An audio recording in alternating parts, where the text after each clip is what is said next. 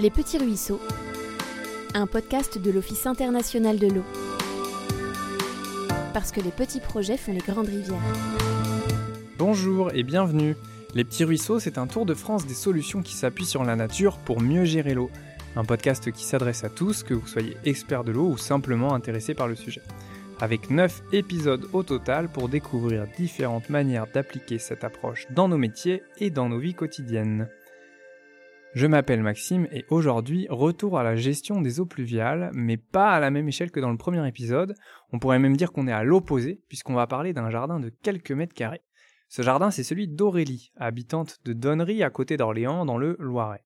Qu'a-t-il de spécial? Eh bien, il y a un petit espace qu'Aurélie a aménagé de manière spécifique et qui répond au doux nom de jardin de pluie. Posons le décor.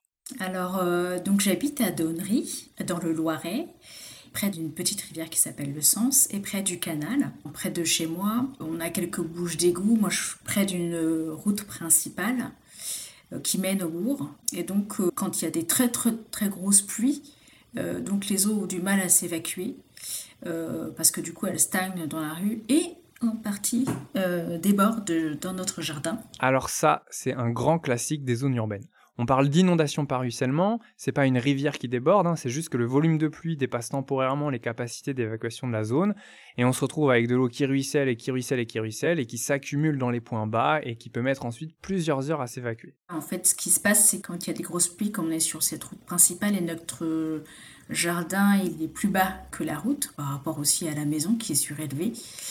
Quand il y a trop de pluie, les deux bouches d'égout qu'il y a dans la rue n'arrivent pas à absorber l'eau. Et du coup, euh, ça déborde dans notre jardin et euh, ça inonde une bonne partie de notre carport. Et donc là, ça stagne ça met un certain temps à s'évacuer. Enfin, c'est surtout pendant les orages en fait, où il y a beaucoup de pluie qui tombe d'un coup.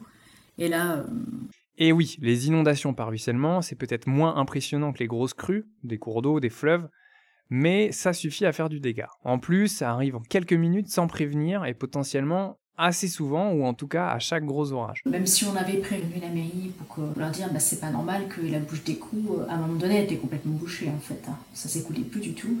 Donc ils sont intervenus au niveau du, enfin, du trottoir et puis de la bouche. Donc ça s'écoule un peu mieux, mais quand il, pleut vraiment trop fort, de toute façon ça, de toute façon, ça déborde. La rue elle est inondée. Aujourd'hui on surélève tout ce qu'il y a sous le carport au cas où justement c'est entre guillemets inondé suite au débordement de la rue. Effectivement, même avec des bouches d'égout fonctionnelles, ça peut arriver, c'est pas forcément la faute de la collectivité, c'est juste que trop d'eau d'un coup, c'est trop d'eau d'un coup.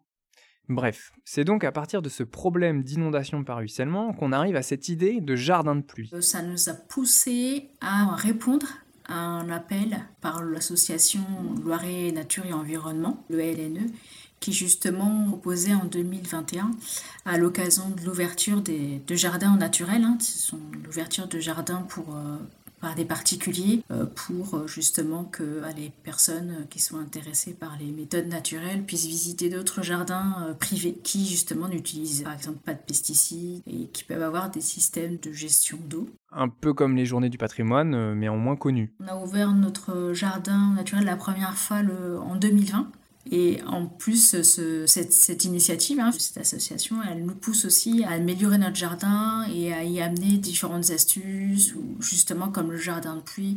Le LNE proposait en 2021 de construire un jardin de pluie. C'est vraiment euh, lors de l'inscription au jardin naturel que euh, du coup ils nous ont parlé du jardin de pluie avec un super tutoriel et puis euh, des informations autour de ce système. Et donc avec notre souci de débordement, on s'est dit ben, pourquoi pas. Pause. Là, il est temps d'expliquer ce qu'est un jardin de pluie. Donc c'est un espace du jardin que l'on va utiliser pour gérer l'eau de pluie qui vient des toitures. Parce que oui, toute la pluie qui tombe sur une toiture, elle ne disparaît pas au bas de gouttière. Non, elle va quelque part. Où ça? Eh bien ça, ça dépend. Tout d'abord, si vous êtes en assainissement collectif, comme c'est le cas d'Aurélie, les eaux de pluie sont généralement envoyées vers le tout à l'égout. Pas toujours, hein, mais souvent. Elles se mélangent alors aux eaux usées et vont vers la station d'épuration. Et là, faut imaginer que pour la station d'épuration, ça fait des volumes d'eau énormes qui arrivent lors des pluies. Voilà, ça peut être des dizaines de milliers de mètres cubes qui arrivent en quelques minutes des toitures et des routes, des parkings de la zone. Et donc la station d'épuration, elle n'est pas faite pour ça.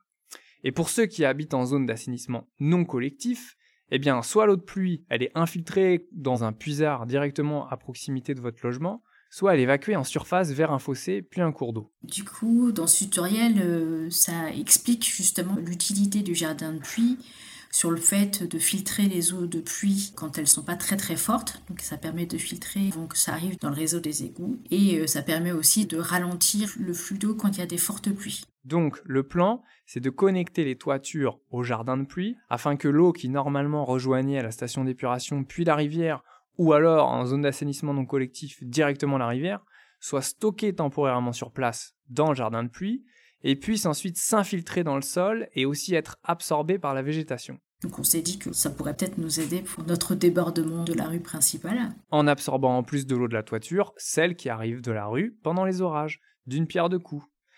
Un deuxième intérêt des jardins de pluie, c'est que ça permet d'épurer un petit peu l'eau. Euh, les eaux qui arrivent de la rue, on sait que ça ramène bah, quelques déchets dans notre jardin, on retrouve des papiers ou autres. Euh, on sait que la rue est potentiellement euh, polluée ou chargée en huile ou en, hydrocarbures. Et oui, malheureusement, la liste des polluants que l'eau ramasse lorsqu'elle ruisselle en ville est très longue. J'ajouterai un troisième intérêt au jardin de pluie, c'est que toute l'eau qui part des toitures et qui va directement dans la rivière elle ne passe pas par l'étape eau souterraine, donc elle ne participe pas à la recharge des eaux souterraines, la période hivernale pendant laquelle les nappes phréatiques font le plein. C'est quand même dommage parce que plus les nappes phréatiques sont pleines, plus on peut tenir en cas de sécheresse. En fait, on pourrait dire que les toitures et les zones imperméables court-circuitent le cycle de l'eau en envoyant l'eau directement vers l'océan.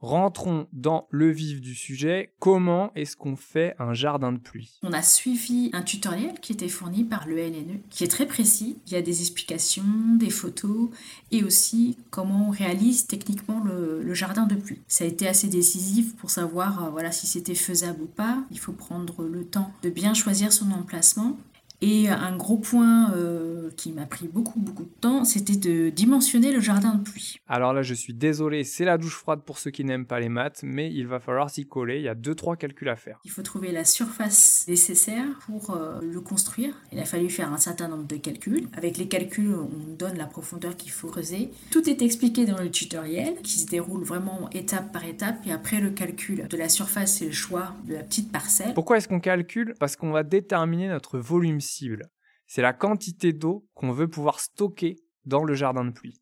Elle dépend de deux choses. La première, c'est la surface de toiture au sol en mètres carrés. Et la deuxième, c'est le type de pluie en millimètres. Par exemple, une grosse pluie de 15 mm. Ça peut être assez petit. Hein. On a fait, euh, ça devrait pas être plus de, 2 mètres carrés. Le, jardin de pluie qu'on a fait, euh, sachant que voilà, ça peut suffire à, récupérer les eaux de pluie.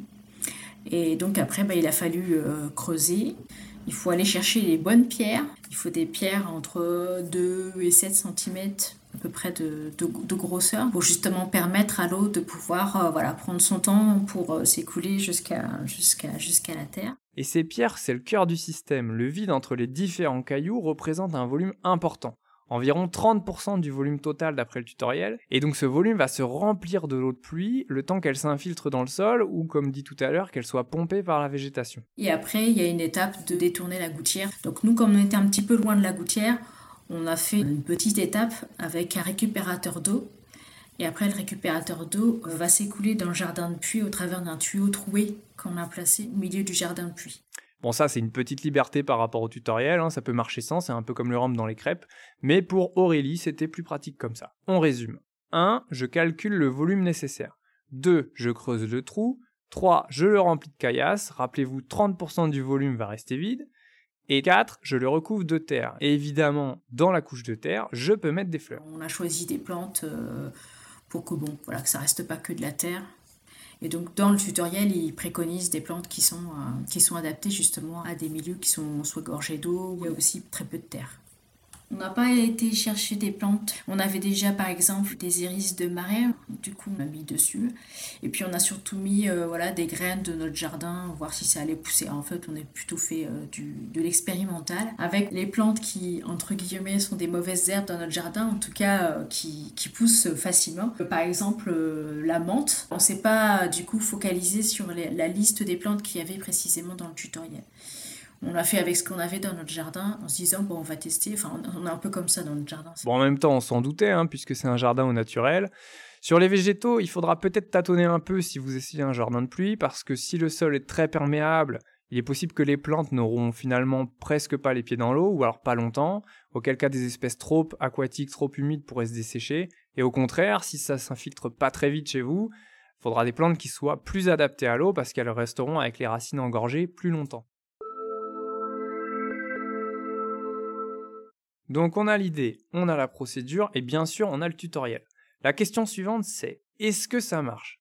Pour rappel, l'objectif d'Aurélie, c'était pas seulement d'infiltrer l'eau de la toiture, mais aussi de mieux gérer l'inondation du carport avec le ruissellement qui arrive de la rue pendant les orages. On s'est rendu compte qu'en fait, euh, avec, euh, on va dire, le, plan, ou en tout cas l'inclinaison en tout cas du, carport, ça n'allait pas euh, principalement vers le jardin de puits. Après coup, on s'est rendu compte que c'était pas forcément l'endroit le plus approprié par rapport à ce débordement de, rue. On s'est un petit peu, enfin on s'est un petit peu trompé. En tout cas, on a vu au plus simple la première fois par rapport euh, justement au fait d'essayer un jardin de pluie. Et c'est vrai que là, on s'est rendu compte euh, bah, après que peut-être ce serait plus intelligent de le faire à un autre endroit. En tout cas, ça nous a permis euh, voilà, de voir si c'était simple ou pas simple, si ça demandait beaucoup de matériaux ou pas, si ça demandait beaucoup de temps. Bon, et puis comme on dit, il n'y a que ceux qui n'essayent pas qui ne se plantent pas. Et en ce qui concerne l'eau et son écoulement, c'est parfois compliqué d'anticiper ce qui va se passer.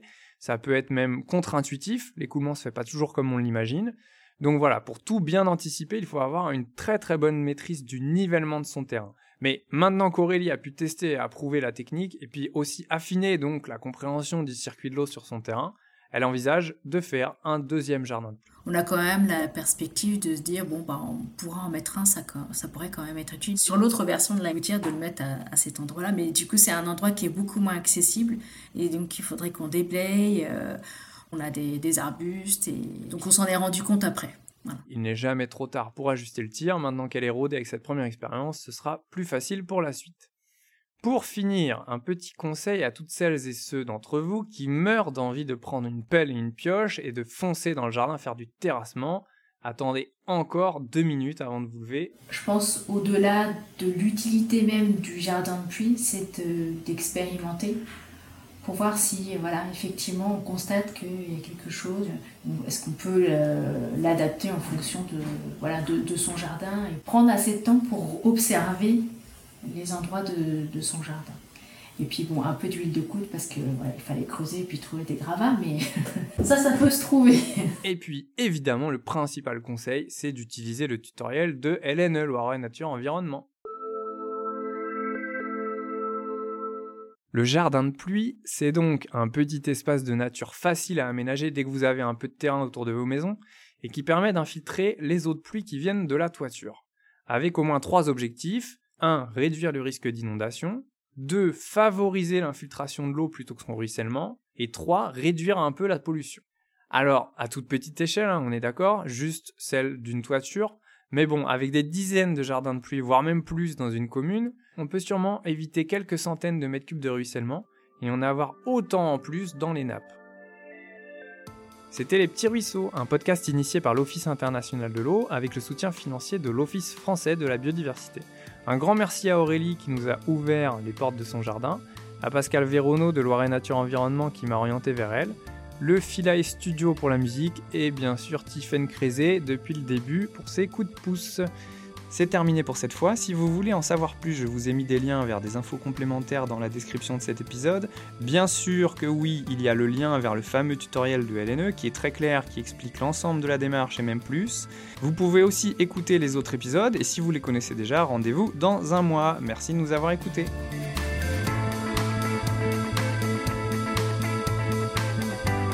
Les petits ruisseaux, un podcast présenté par Maxime Fouillet médiateur scientifique à l'Office international de l'eau.